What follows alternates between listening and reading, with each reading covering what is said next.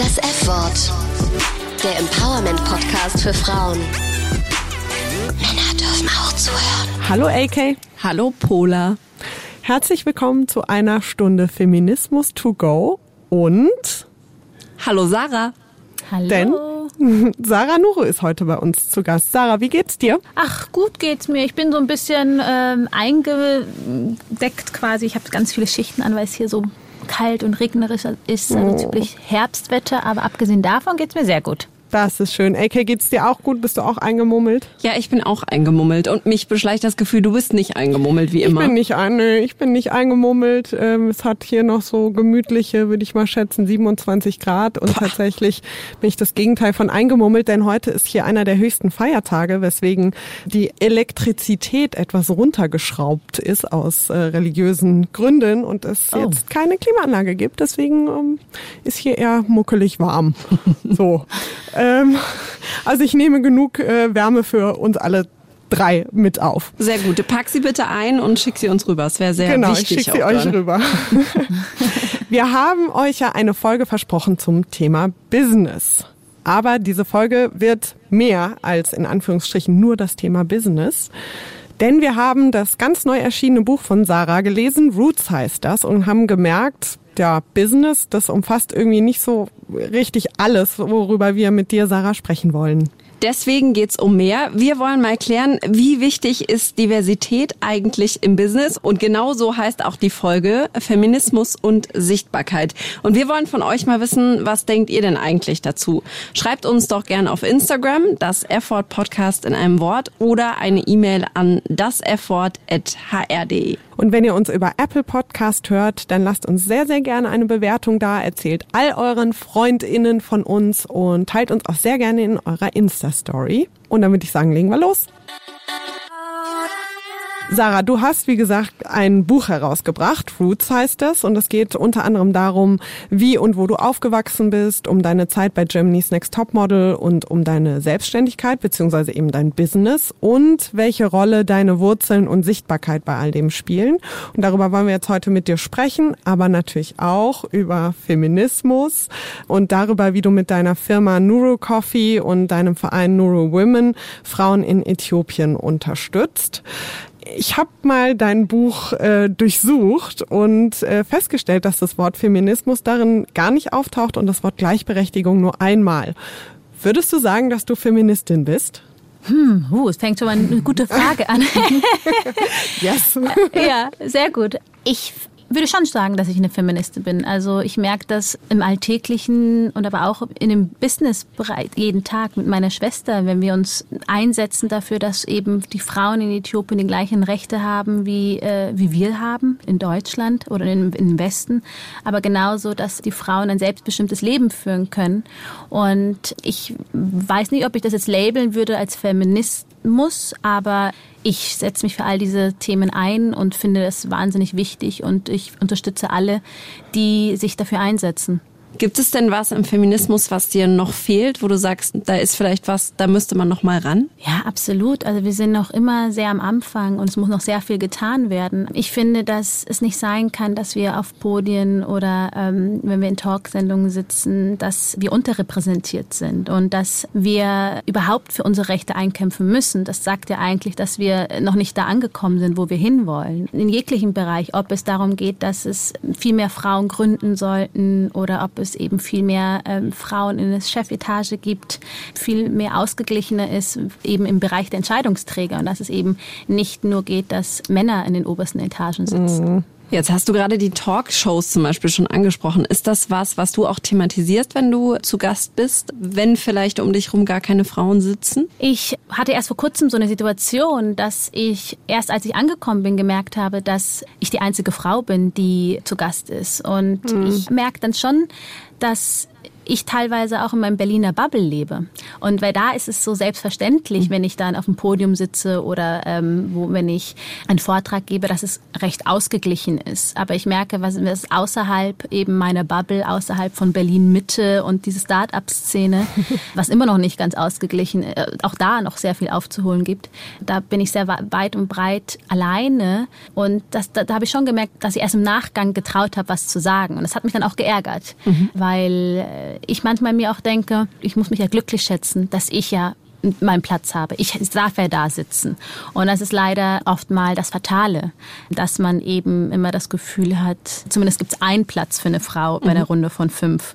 Aber das ist dann genauso eine Sache, ist ja nicht nur ein Feminismus-Thema, ist ja genauso, was Diversität betrifft, nicht nur geschlechterbezogen, sondern ja auch, dass es ja nicht sein kann, dass auch was Repräsentanz von Menschen mit Migrationshintergrund, mit dunkler Haut, mhm. mit muslimischem Namen, das ist ja nicht nur ein feministisches Problem. Wir haben so eine Empowerment-Playlist auf Spotify, da geht es darum, unseren HörerInnen so ein paar Songs mitzugeben von Frauen, die empowern. Da ist zum Beispiel Lizzo drauf, aber auch Lucy Electric, Madame Gandhi und äh, Beyoncé. Und wir wollten dich mal fragen, hast du einen Song, der unbedingt auf die Playlist sollte, der dir sozusagen Rückenwind gibt? Puh, lass mich kurz überlegen. Ich bin der schlechteste Mensch, was Texte und auch so Künstler. Also es gibt ein Lied, ich könnte es jetzt euch vorsingen. Haha, ich glaube, es möchte keiner.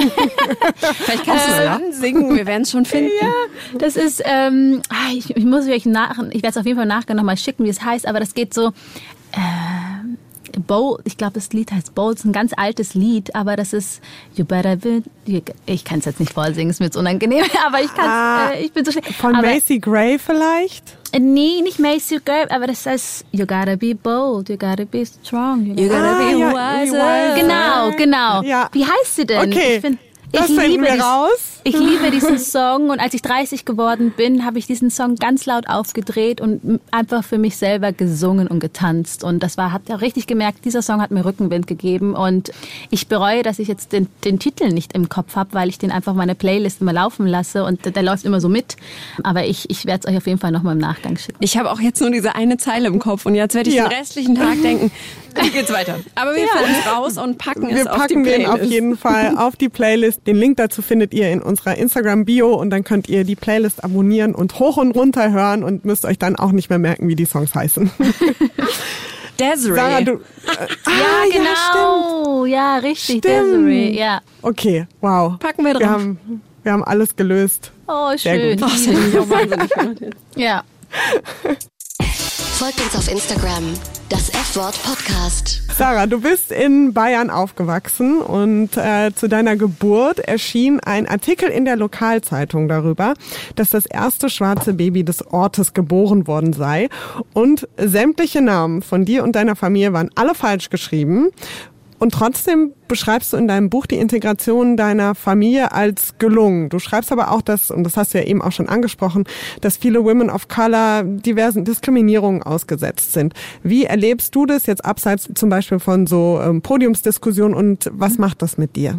Also meine Familie hat diesen Zeitungsartikel sehr viel Stolz ausgeschnitten und bis heute aufbewahrt äh, und hatten mhm. das eher als was Positives empfunden. Aber ich mhm. glaube auch, dass es auch deren Einstellung ist, wie sie durchs Leben gehen Berlin und auch wie sie ihre Ankunft in Deutschland empfunden haben. Sie hatten immer Menschen bei sich in Form von zum Beispiel Hilde und Werner, über die schreibe ich viel in dem Buch, die meine Mutter Mitte der 80er Jahre aufgenommen hat auch mit meinen zwei Geschwistern und später mein Vater sogar geschmuggelt haben und meine Eltern extrem integriert haben, dass ähm, zum Beispiel meine Mutter das Fahrradfahren beigebracht hat, es bei Behördengängen begleitet hat und auch wirklich versucht, in die Gesellschaft mit einzubeziehen. Und diese Offenheit, die sie damals entgegenbekommen haben, haben sie uns versucht auch weiterzugeben und haben uns, als wir kleiner waren, immer auch mitgegeben, dass wir alles werden können, was wir wollen. Und ich bin auch mit dieser Einstellung durchs Leben gegangen und habe auch das Gefühl gehabt,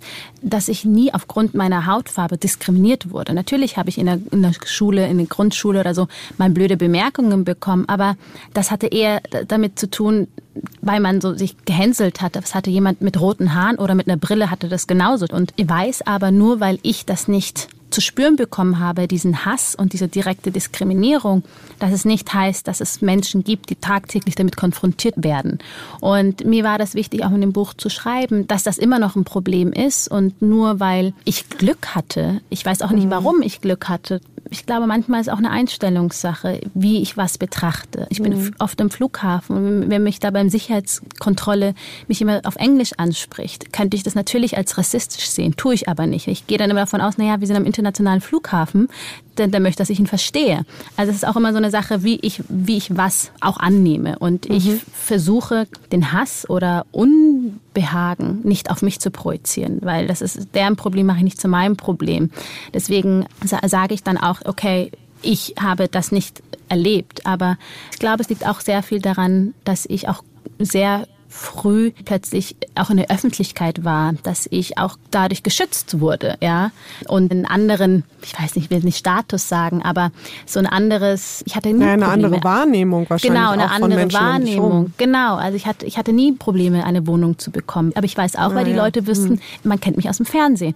Ja. Aber ich weiß, dass Freunde, die eine dunkle Haut haben oder einen arabischen Namen, dass die durchaus Schwierigkeiten ja. haben und keine Wohnung bekommen aufgrund dessen. Und mhm. das ist echt traurig, ja, dass wir immer noch in so einer Gesellschaft leben und heute noch viel schlimmer ist. Das ist ja jetzt wieder so rückläufig. Ich habe das Gefühl, dass wir Schritte zurückgehen anstelle Schritte nach vorne. Und mhm.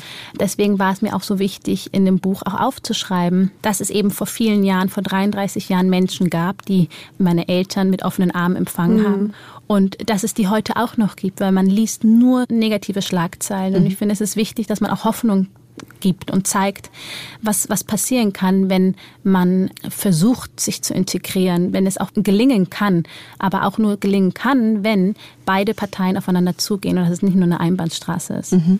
Jetzt hast du auf einer der ersten Seiten deines Buches geschrieben, ähm, wie ich meine Wurzeln fand und wie der Kaffee mein Leben veränderte.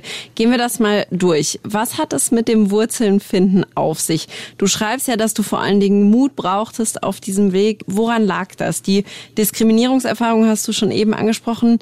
Die hast du so nicht erfahren. Aber wie schwierig war das trotzdem, deine Wurzeln zu finden? Also ich bin ja in Deutschland geboren und ich bin hier mein Leben lang aufgewachsen. Ich hatte ein ganz anderes Selbstverständnis für das Leben hier, dass es normal ist, Bildung zu genießen, dass es normal ist, wenn ich den Wasserhahn aufdrehe, dass ich fließendes Wasser bekomme. Und plötzlich bekomme ich Einblicke nach Äthiopien, weil ich das äh, Glück hatte, sehr früh nach meinem Sieg bei Jeremy's Next Topmodel mich für eine Hilfsorganisation einzusetzen, Menschen für Menschen, die mir den Zugang ermöglicht haben, nach Äthiopien zu reisen und Entwicklungsarbeit zu betreiben. Und äh, durch diese Reise wurde ich konfrontiert mit meinen Wurzeln, woher ich komme, wie meine Eltern aufgewachsen sind, was es heißt, im Existenzminimum zu leben und aber auch äh, ein Bewusstsein dafür, wie mein Leben hätte verlaufen können, wären meine Eltern nicht mutig gewesen und hätten sie nicht den Drang gehabt, meinen Geschwistern und mir eine bessere Zukunft und eine Perspektive zu geben. Und, Warst du in ähm, deiner Kindheit und in deiner Jugend nie in Äthiopien oder waren das dann andere Reisen?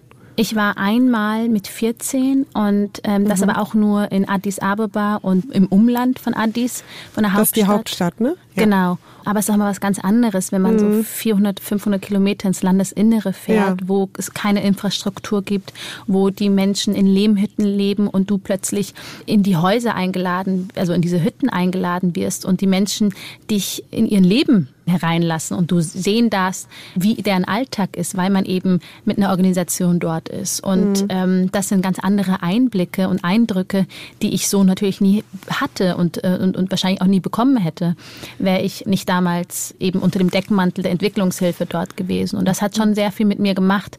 Diese Konfrontation mit meiner eigenen Identität und auch mit zu wissen, auf der einen Seite auch herauszustellen, so, okay, wie deutsch ich eigentlich bin, ja. Das ist auch nochmal auch überraschend festzustellen, mhm. wie privilegiert ich bin. Was kommt dir denn sehr deutsch vor an dir? Ah, ich finde es immer schwierig zu sagen. Ich, ich weiß nicht, ob das sehr deutsch ist oder eher auch mit der Erziehung zu tun hat. Aber ich glaube, dass diese Individualität, den Drang, äh, das zu tun, was mich erfüllt, das ist, das ist ja schon sehr westlich, europäisch. Das ist äh, so Selbstverwirklichung. Genau. Ich glaube, das haben Afrikaner, Äthiopen natürlich auch, keine Frage. Aber da ist es eher so, dass man sich unterordnet. Und da ist das Wohl der Gemeinde viel wichtiger als das Wohl des Einzelnen. Und ich glaube, das ist schon eher westlich geprägt von mir. Und ich mag meine Ordnung. Ähm, aber ich glaube, man kann nicht sagen, weil es wäre dann wiederum ein Widerspruch zu afrikanisch. Mein Vater ist der ordentlichste Mensch, den ich kenne.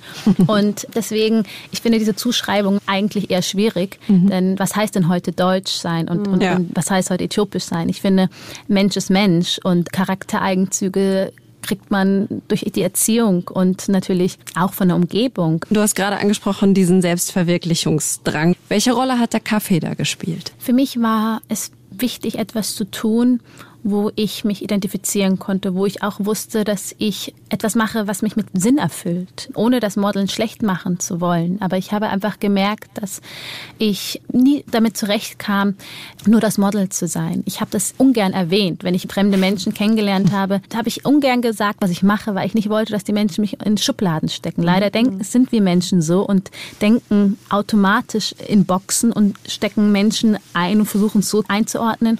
Und ich mochte das nie, weil ich natürlich als Model ist man, hat man immer dieses Gefühl, ah, man ist nur mit sich beschäftigt und äh, nur optisch und nicht sonderlich schlau und so. Das sind alles so diese Klischees, die natürlich nicht mhm. stimmen, aber die dran haften. Und das hat mich gestört. Und ich wusste, dass ich viel mehr bin als nur das Model. Und deshalb hat es eine Zeit gebraucht, um erstmal herauszufinden, was ich eigentlich machen möchte, weil ich war ja plötzlich in dieser Welt als Model unterwegs und habe das für viele Jahre gemacht und war wie in diesem Hamsterrad gefühlt, weil es ja ein toller Job nach dem anderen passiert und man ist plötzlich in der Öffentlichkeit und man macht da so mit und wie auf Überholspur und und hat eigentlich gar keine Zeit, mal durchzuatmen und eigentlich auch herauszufinden, wer man eigentlich ist. Und ich habe dann eine Auszeit nehmen müssen, weil ich einfach gemerkt habe, dass ich zwischen diesen zwei Welten, der sozialen Welt in Äthiopien und dieser humanitären Arbeit und plötzlich mit der glamourösen, doch oberflächlichen Welt doch zu kämpfen habe. Und als ich mich dann eben zurückgezogen habe, habe ich herausfinden müssen und auch lernen müssen, wer ich eigentlich bin. Was interessiert mich? Und mhm. da hat der Kaffee und was ich heute mache, Sache, diese Entstehung von Nuru Coffee, mir wirklich dabei geholfen, auch mich besser kennenzulernen. Ein Freund von mir hat mir ein Buch geschenkt und es war ähm, so das Beste, was mir passieren konnte, weil das Buch hieß um, ähm, Start Something That Matters. Und ich hatte das Gefühl, okay, das spricht zu mir, ja. Und dieses Gefühl, etwas zu tun, was sinnschaffend ist. Und das äh, beschreibt das Prinzip des Social Business in dem Buch. Und ich habe dann angefangen, mich immer mehr damit auseinanderzusetzen und wollte unbedingt was mit Äthiopien machen, was die Perspektive von dem Land verändert. Weg von dem mhm. klassischen gezeichneten Bilder von Dürre und Armut hin zu der Vielfalt und Schönheit. Und da fand ich, dass dieses Prinzip durch wirtschaftliches Handeln Gutes zu tun genau richtig und habe mich da richtig reingefuchst und mich eingelesen und habe dann gemeinsam mit meiner Schwester beschlossen, dass wir mit Kaffee handeln wollen. Also das so einfach war es natürlich nicht, einfach beschlossen, sondern es war ein langer Prozess von vielen Jahren, bis wir tatsächlich wirklich die, die Kaffeepackung in der Hand hielten. Aber für uns war es schnell klar, dass es Kaffee werden sollte, weil der Kaffee das größte Exportgut des Landes ist und auch, was die wenigsten wissen, Äthiopien das Ursprungsland des Kaffees ist. Und oh. da war es für uns genau das richtige Produkt durch wirtschaftliches Handeln, indem wir einen Handel auf Augenhöhe betreiben, den Kaffee von Kleinbauernkooperativen beziehen, also direkt von den Bauern und nicht eben über den klassischen Börsengang den Kaffee über die Börse handeln, sondern von den Bauern direkt, die den Preis bestimmen, schaffen wir Arbeitsplätze und haben aber in dem Prozess gemerkt, dass nicht alle von dem Kaffeehandel profitieren, weil nicht der Kaffee überall wächst. Wenn ich dich ganz kurz unterbrechen darf, ja. da kommen wir gleich nochmal drauf zu sprechen. Ich habe aber noch vorher noch eine Frage mhm. ähm, zu deinem Buch und ja. auf dein Business werden wir gleich noch äh, ganz intensiv eingehen. Du hast Gerne. nämlich auch geschrieben, dass es dir erst widerstrebt ist, ein Foto von dir auf das Cover deines Buches zu drucken und jetzt ist da aber doch ein Foto, so ein ganz reduziertes Schwarz-Weiß-Foto von dir und du hast ja auch eine Instagram-Story gepostet, als das Buch ganz frisch rauskam und warst ganz stolz. Was hat dich denn dazu gebracht, dich dann doch dafür zu entscheiden, ein Foto von dir da drauf zu drucken? Ich hatte wirklich äh, sehr große Probleme anfangs damit. Ich wollte das gar nicht, weil eigentlich absurd für ein Model, oder? Ja, genau. Ich weiß, aber ich glaube, weil man eben mein Gesicht kennt und es auch sehr behaftet ist mit Mode und mit mhm. Germany's Next Top Model und das Buch ja überhaupt nicht nur darum geht. Das Buch beinhaltet ganz andere Themen und auch viel, ich hoffe es, dass es viel mehr in die Tiefe geht. Und ich wollte nicht, dass die Leute gleich das Buch und mich in eine Schublade stecken, aber ich auch nicht wollte, dass es so ein klassisches Promi-Buch ist. Und ich hatte immer das Gefühl, dass richtige Bücher, da ist auch kein Bild drauf. und was hat dich dann aber dazu gebracht, und, das doch zu machen? Ja, und das, und dann habe ich sehr lange, weil mein Verlag, dem war es natürlich wichtig, dass ich vorne drauf bin. Und ich habe lange mit mir gehadert und habe aber dann auch zurück überlegt, dass ich habe eine kleine Schwester, die ist mittlerweile 16 Jahre alt und habe dann auch darüber nachgedacht, als ich in dem Alter war, gab es wenige Menschen, die so aussahen wie ich auf dem Buchcover. Und dann mhm. kam ich einfach zu dem Schluss, dass ich nicht vergessen darf, dass ich nun mal eine schwarze Frau bin und was für ein Zeichen ich setze, wenn eben ich mit meiner dunklen Haut auf dem Cover bin. Und mhm. dass es in dem Moment es gar nicht um mich, um meine Empfindungen geht und Befindlichkeiten, sondern dass es eigentlich wichtig ist, wenn ich auf der einen Seite sage, es geht um Sichtbarkeit und es wichtig ist, dass es Diversität und dass man die Facetten unterschiedliche Menschen zeigt, dann war es eigentlich auch nur naheliegend zu sagen, okay, Sarah, dann musst du auch den Schritt machen, weil du bist eine Frau mit dunkler Haut. Und es kann nicht nur sein, dass Michelle Obama, die Gott sei Dank ein Buch geschrieben hat und für sehr viele Menschen eine Identifikationsfigur ist,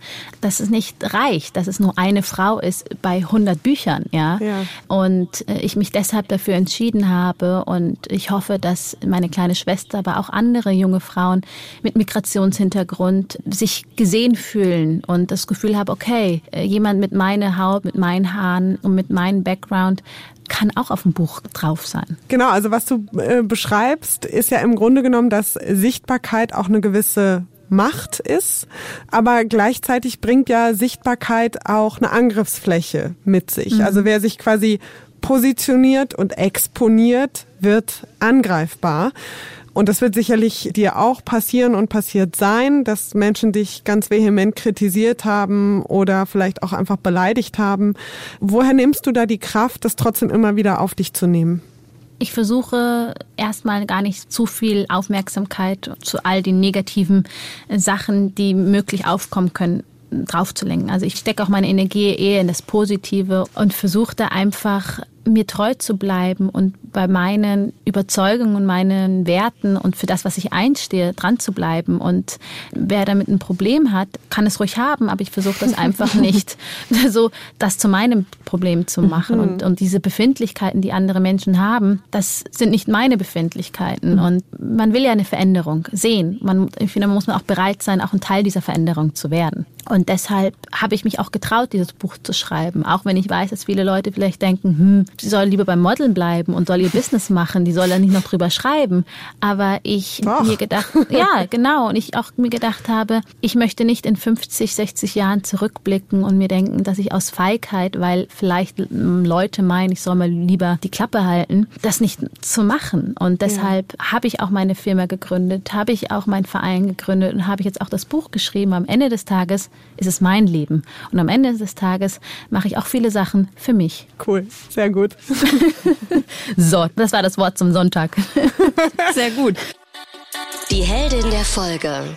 Du hast eben schon angesprochen, dass es ja gerade für Women of Color sehr wenige Vorbilder gab und inzwischen ein paar mehr gibt, aber die Bandbreite ist jetzt immer noch nicht so besonders groß. Und wir haben eine Kategorie in unserem Podcast, die heißt die Heldin der Folge.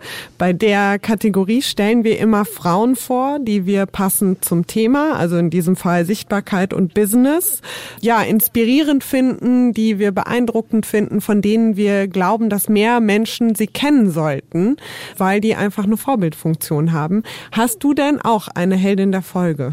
Ich muss kurz überlegen, ja. weil es gibt so viele Menschen, die ich inspirierend finde und die ich bewundere. Aber ich muss sagen, es sind erstaunlicherweise wenig Menschen, die jetzt in der Öffentlichkeit stehen oder so. Ich tue mir auch immer schwer, so einen Namen zu nennen. Das sind oftmals so Begegnungen im Alltag. Jemand, ich hätte ja jetzt ehrlich gesagt gewettet, dass du deine Schwester vorstellst. Ich auch.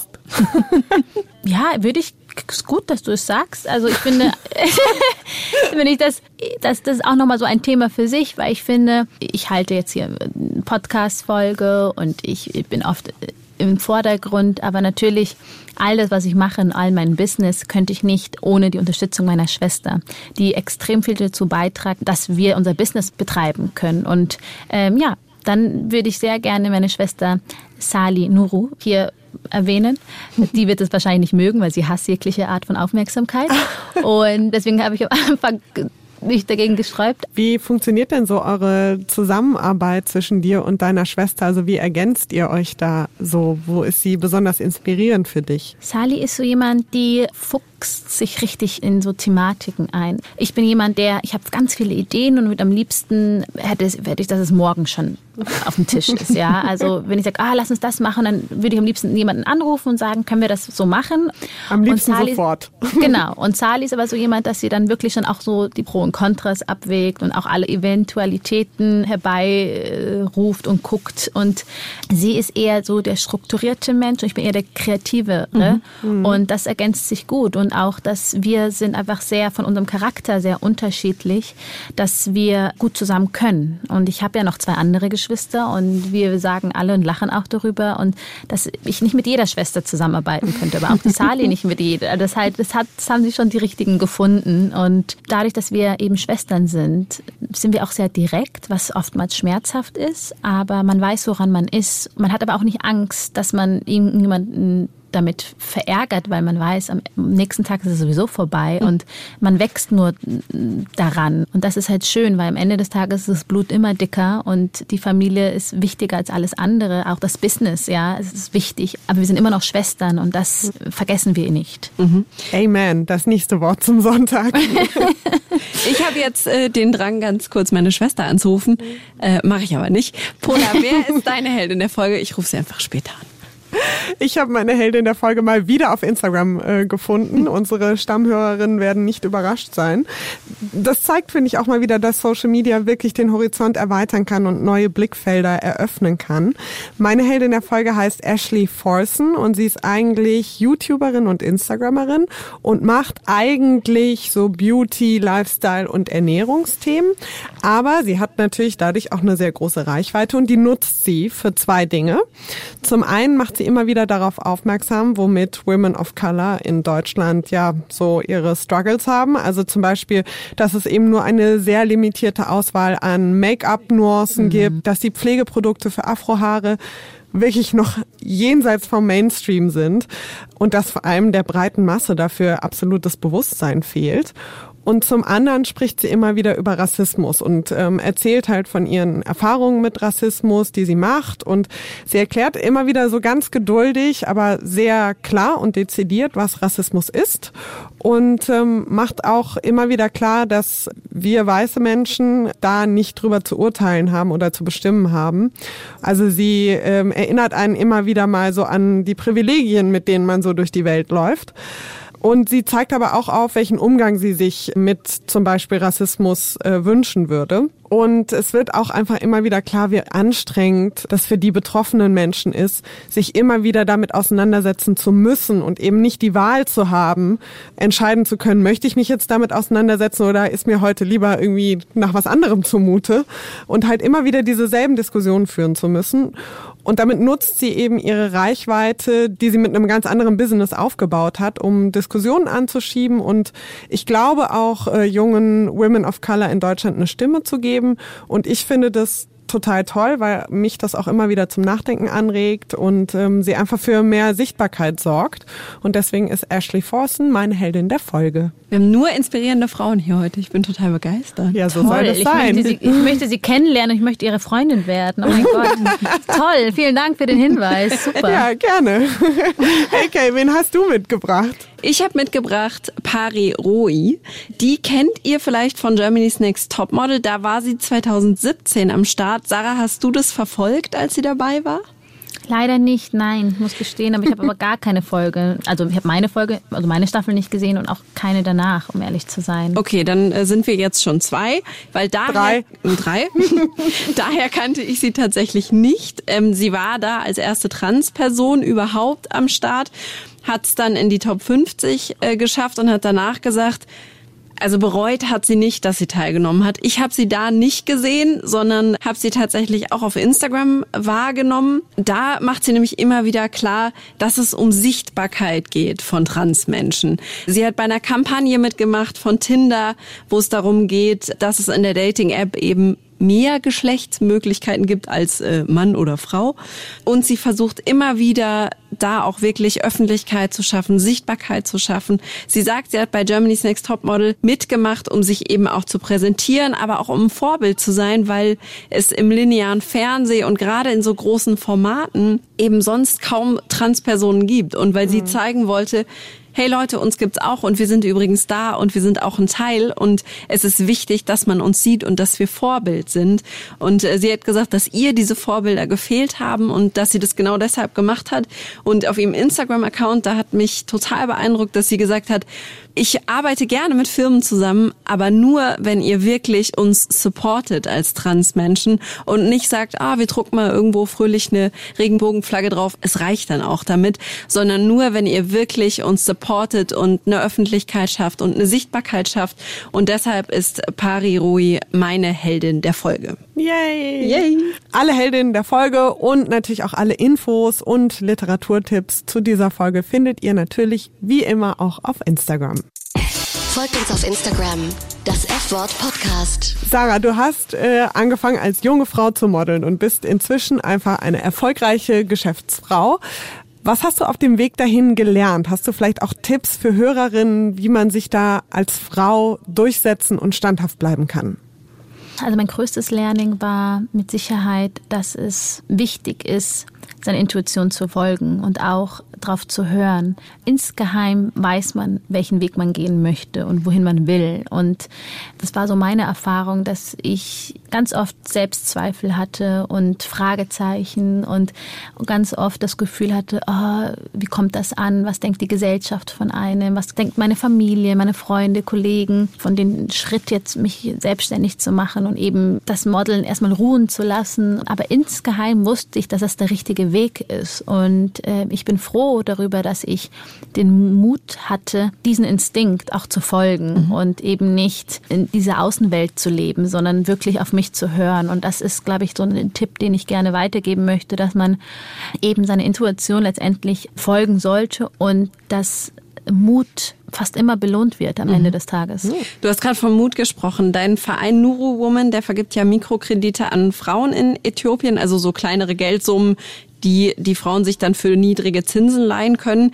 Wie funktioniert das genau und in welcher Situation sind die Frauen, die ihr da unterstützt? Also wir haben gemerkt, dass nicht jeder eben vom Kaffeehandel profitiert, als wir damals äh, Nuro Coffee gestartet äh, haben. Und meine Mama, die ist in der Mitte der 80er Jahre nach Deutschland gekommen aufgrund der Perspektivlosigkeit. Und am Ende des Tages Frauen Perspektiven brauchen, mhm. Menschen grundsätzlich. Und indem wir den Frauen einen Kredit geben, die zwischen 4.000 und 6.000 Birre liegen, das ist umgerechnet zwischen 130 und 250 Euro, je nach Wechselkurs, können die Frauen sich ein eigenes Business aufbauen. Und mhm. wir haben Social Workers, mit denen wir zusammenarbeiten, also lokale Organisationen in Äthiopien, die veranstalten immer wieder Informationsabende, wo die Frauen über erstmal mit dem Prinzip des Mikrokredits erstmal vertraut bekommen, weil die haben keine Ahnung, was heißt überhaupt ein Mikrokredit, was heißt Rückzahlung von Zinsen. Das wird denen erstmal beigebracht, damit die ein Verständnis dafür haben. Und dann, wenn die Frauen Interesse haben, müssen die erstmal anfangen, wie man Geld spart weil die müssen das ja zurückzahlen. Zwar mhm. zahlen die die Kredite nicht an uns zurück, sondern die Frauen bilden eigenständige Association, also Frauengruppen, Genossenschaften, wo das Geld dann quasi reinfließt, die Rückzahlung mhm. und mhm. Ähm, damit auch das Volumen, das Kapitalvolumen immer größer wird, sodass wenn die, wenn eine Frau ein zweites Kredit haben möchte, sie dann nicht den von uns bekommt, sondern aus diesem Topf mhm. nehmen kann. Und das ist auch, wo wir gemerkt haben, dann sind wir auch raus, weil das ist ja das Wichtige, dass eben Organisationen, Vereine nicht da sind, um zu bleiben, sondern dass man irgendwann ja nicht mehr benötigt wird. Mhm. Und, das, und so ein Kredit ist meines Erachtens ein super Schritt zur Hilfe zur Selbsthilfe, mhm. ja, weil, weil es macht was mit den Frauen, wenn sie wissen, ihren Status haben sie verändert, ihre Lebensverhältnisse verbessert, aus eigener Kraft heraus, indem Jetzt, sie eben das zurückbezahlen und die starten so kleine Businesses. Jetzt sind die Urteile über so Mikrokredite ja ganz unterschiedlich. Also es gibt äh, Kritik Kritik daran. Studien, die zeigen, dass Mikrokredite die Armut nicht so richtig bekämpfen. Auch die Kritik, die sagt, dass es dem globalen Finanzkapital eher dienen würde und im Grunde ja so ein bisschen so eine konzentrierte Version von neoliberaler Entwicklungspolitik ist und dass auch die Staatsverschuldung armer Länder eher dann noch auf die Individuen ausgeweitet wird. Andererseits hast du gerade gesagt, naja, diese Mikrokredite motivieren Frauen, weil sie eben nicht erst zeigen müssen, dass sie kreditwürdig sind und meistens dann ja in der Lage sind, das schnell zurückzuzahlen. Wie stehst du zu der Kritik und wieso habt ihr euch oder wieso hast du dich auch mit Nuro Woman für dieses System entschieden? Also wir haben uns dafür entschieden, weil wir gemerkt haben, also die Frauen, die von uns Kredite bekommen, sind Frauen, die wirklich im ländlichen Gebiet also wirklich sehr abgeschotten leben. Die würden erst gar keinen Kredit auf dem konventionellen Markt von Banken bekommen, weil sie als nicht kreditwürdig gelten. Und durch die Arbeit mit der Organisation Menschen für Menschen, wo ich jetzt seit zehn Jahren arbeite, habe ich gemerkt, dass äh, von allen Maßnahmen, dass diese Maßnahme, diese Kreditvergabe, diese Starthilfe der größte Impact für die Frauen hatte. Natürlich ist Bildung nach wie vor wichtig und auch, dass man Brunnen baut. Aber was die Gleichberechtigung und die Selbst Selbstständigkeit der Frau betrifft, das ist nun mal so, dass finanzielle Unterstützung viel mehr Gewichtung hat. Und auch in Gesprächen mit den Frauen haben wir einfach gemerkt, dass eine Frau zum Beispiel, Elkabet heißt sie, die wurde von ihrem Mann immer wieder geschlagen, war komplett abhängig von ihm, weil sie kein eigenes Einkommen verdient hat. Und mit diesem Kredit hat sie sich was aufbauen können und hat somit auch den Mut gehabt, sich von ihrem Mann zu trennen, weil sie eben nicht abhängig mehr von ihm war. Mhm. Und wir haben auch Studien und auch Belege, dass die Frauen zu 95 Prozent die Kredite auch wieder zurückbezahlen. Und mhm. natürlich sind die Zinsen, die sie bei uns zahlen, viel niedriger und auch keine nicht so wie hoch wie auf sind die denn? Die liegen bei äh, sieben Prozent. Oh. Und das ist halt, aber natürlich auf dem konventionellen sind das bis zu 47, manchmal ja, sogar 60 Prozent. Ja, also das ist, da verstehe ich dann auch die Kritik. Das geht ja nicht. Teilweise sind dann Frauen nur damit beschäftigt, die Zinsen abzubezahlen über Jahre. Und das ist schon was ganz anderes. Und Ziel ist ja auch, dass sie Zinsen zahlen, damit auch das Volumen größer wird. Mhm. Und dass die Frauen dann auch in der Verantwortung sind und auch über die Businesse, jetzt machen die zum Beispiel Animal Fattening, das heißt Viehzucht oder eine andere Frau, die kauft Getreide im Vorrat und verkauft Getreide, wenn eine Ernte ausgefallen ist und ein anderer hat ein oh. Café eröffnet. Und natürlich wollen die dann, je mehr Volumen die, die haben, eigenständiges Volumen und auch selber in der Verantwortung sind über das Geld, können sie auch sich nicht nur ein Wellblechdach finanzieren, sondern auch irgendwann mal ein Haus aus Beton. Ja, mhm. es geht ja auch darum, dass die nicht nur überleben und satt ins Bett gehen, sondern dass sie sich auch das, sich auch das Stadtbild verändert sich auch mit der Zeit. Also nachhaltig. Dann, nachhaltig, ja genau. Und Kritik gibt es bei allem. Entwicklungshilfe kann auch sehr falsch passieren, ja. Und deswegen uns hat es halt überzeugt, dass die Frauen danach selbst verantwortlich sind, wie sie mit dem Geld umgehen und dass äh, sie nicht abhängig von uns werden, weil das wollen wir nicht. Mhm. Hast du denn den Eindruck, dass bei der konventionellen, bei der sogenannten Entwicklungshilfe Frauen eher vernachlässigt werden? Nee, das habe ich eigentlich nicht. Aber ich habe das Gefühl, dass die Maßnahmen, die betrieben werden, oftmals sehr westliches Denken in afrikanische mhm. Systeme versucht wird zu verankern. Und also eher schwierig. so eine Draufsicht sozusagen. Genau. Mhm. Ich kriege immer auch ganz oft gesagt, ja, warum macht ihr das nicht alles selber? Weil wir arbeiten mit ähm, lokalen Partnern vor Ort. Ich glaube nämlich fest daran, dass man auf feste Strukturen mit viel mehr Erfahrung zurückgreifen muss. Anstelle, wenn man so ein kleiner Verein ist, der dann alles selber macht. Und wir sind drei, viermal im Jahr in Äthiopien, aber das reicht nicht, um wirklich mit den Frauen konstant in Kontakt zu sein, sondern muss man eben mit Partnern arbeiten, die auch vor Ort sind. Und wenn man eben auch dann sagt, bau jetzt eine Schule, ja, und, und oftmals denkt man dann, okay, bei uns in Deutschland brauchen wir einen Komplex mit Klassenräumen, aber keiner denkt darüber nach, dass man auch noch einen Zubau braucht für die Lehrer weil im ländlichen Gebiet gibt es keine Lehrer, sondern die müssen von der Stadt herkommen.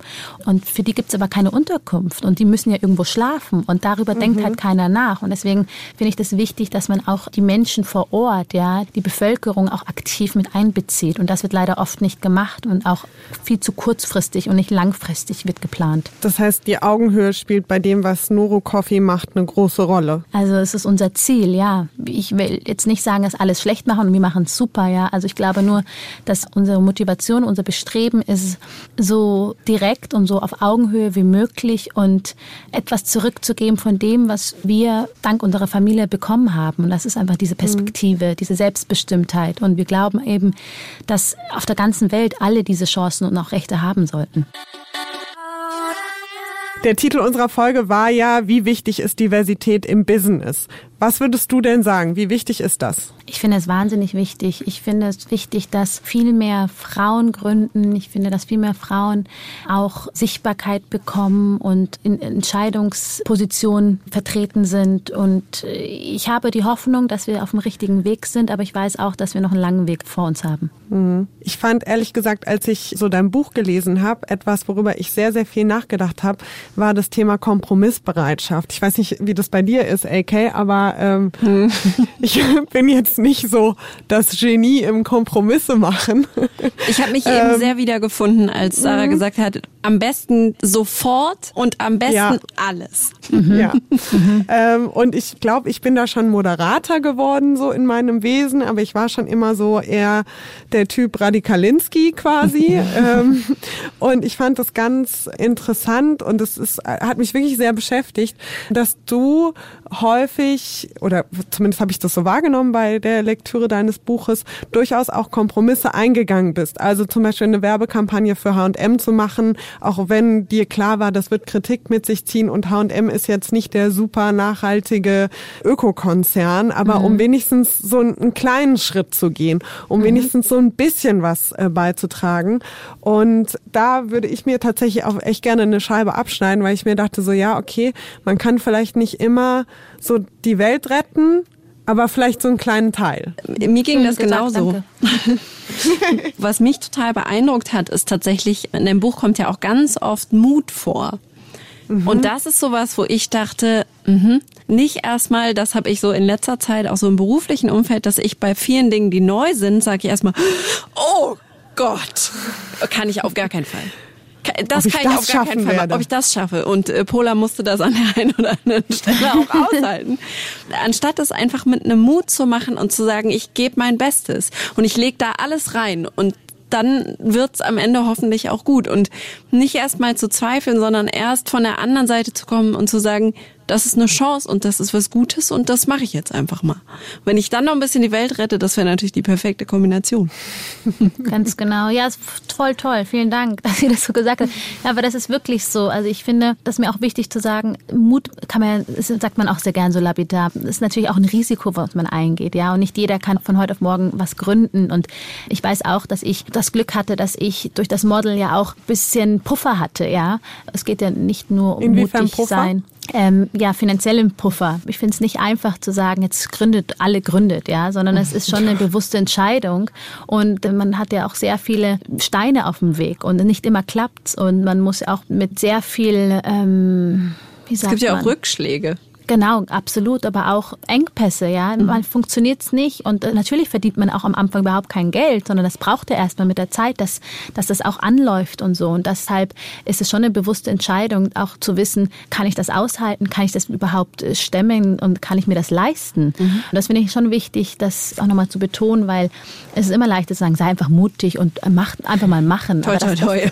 Ja, sondern ich glaube auch, was ich versucht habe zu verdeutlichen, dass es Mut auch bei kleinen Sachen, weil Mut, sich zu trauen, einen Vortrag zu halten, obwohl man das hasst, vor Menschen zu stehen. Ja. Aber dieses Gefühl, dieses Gefühl danach, und das, das merke oh, ich ja. bei mir ganz oft, ich mache ganz viele Dinge, die komplett außerhalb meiner Komfortzone sind. Ich bin jetzt sehr exponiert und so, aber ich bin eigentlich total der schüchterne Mensch und hasse das. Ich auch.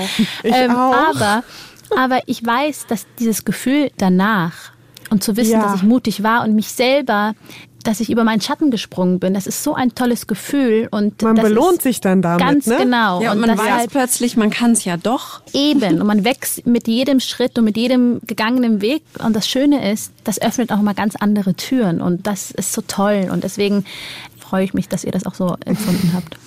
Also wir fassen quasi zusammen, Diversität im Business ist auf jeden Fall unglaublich wichtig und da sollten wir alle unseren Teil dazu beitragen, für mehr Diversität zu sorgen und für mehr Sichtbarkeit und alle liebe Frauen, traut euch mehr, geht über eure Grenzen hinaus, weil ihr werdet mit großer Sicherheit am Ende sehr stolz auf euch sein, aber auch zumindest irgendwie was gelernt haben. Selbst wenn es vielleicht mal schief geht. Genau, und wenn es nicht schief geht, fühlt sich umso schöner an. Und da schließt sich für mich der Kreis, weil das kann ich ja. euch verraten. Bei mir zum Beispiel aus beruflicher Sicht ging es überhaupt nicht schief. Und danach dieses Gefühl, Das war fantastisch. Also es ist genau ja. das, was du eben beschrieben hast, Sarah. Genau. Was denkt ihr denn dazu, zu dem Thema Diversität im Business? Schreibt uns gerne auf Instagram das F-Wort Podcast in einem Wort oder eine Mail an das hr.de. Und wenn ihr uns über Apple Podcast hört, dann lasst uns doch eine Bewertung da, erzählt euren FreundInnen von uns und teilt uns mal in euren Insta-Stories. Wir freuen uns. Liebe Sarah, vielen, vielen Dank für das sehr interessante Gespräch und für deine Zeit. Ja, vielen Dank euch auch. Es hat mir sehr viel Spaß gemacht und sehr, sehr gute Fragen. Also ich habe mich sehr gechallenged gefühlt. Fantastisch. Cool. Vielen Dank. Und äh, Pola, wir warten auf die Wärmelieferung, ne? Das weißt du. Ich schicke sie gleich los. Ähm, ich schätze mal, in zwei Monaten ungefähr ist sie dann da. Dann macht euch noch einen hoffentlich nicht so regnerischen grauen Tag, ihr beiden. Ich schwing mich jetzt wieder aufs Fahrrad in die 30 Grad. Schwitz für uns mit. Dann danke und bis bald. Vielen Dank. Danke, Tschüss. Ciao. Das F-Wort ist eine Produktion des Hessischen Rundfunks für UFM. Moderation Pola Natusius und Ann-Kathrin Rose. Redaktion Anke van der Weyer und Marvin Mendel. Grafik Marta Czernek.